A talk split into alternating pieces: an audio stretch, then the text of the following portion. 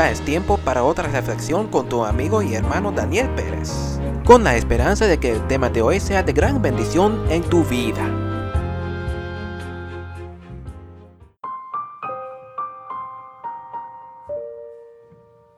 Pasando el gran examen.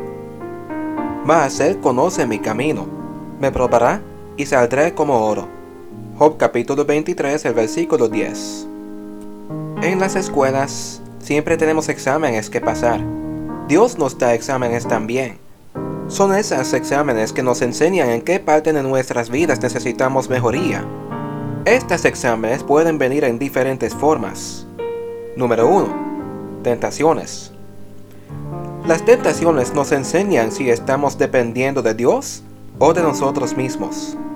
Podrías decir que ese examen es demasiado difícil, pero la primera de Corintios capítulo 10, el versículo 13 dice, No os ha sobrevenido ninguna tentación que no sea humana, pero fiel es Dios, que no os dejará ser tentados más de lo que podéis resistir, sino que dará también juntamente con la tentación la salida, para que podáis soportar.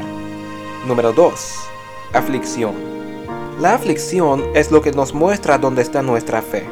Lucas capítulo 8, el versículo 25 dice, ¿Dónde está vuestra fe? Estos son los propósitos de las pruebas, y hay más pruebas también. Usa las tentaciones para mejorar lo que necesita mejoramiento en tu vida y para acercarte más a Dios.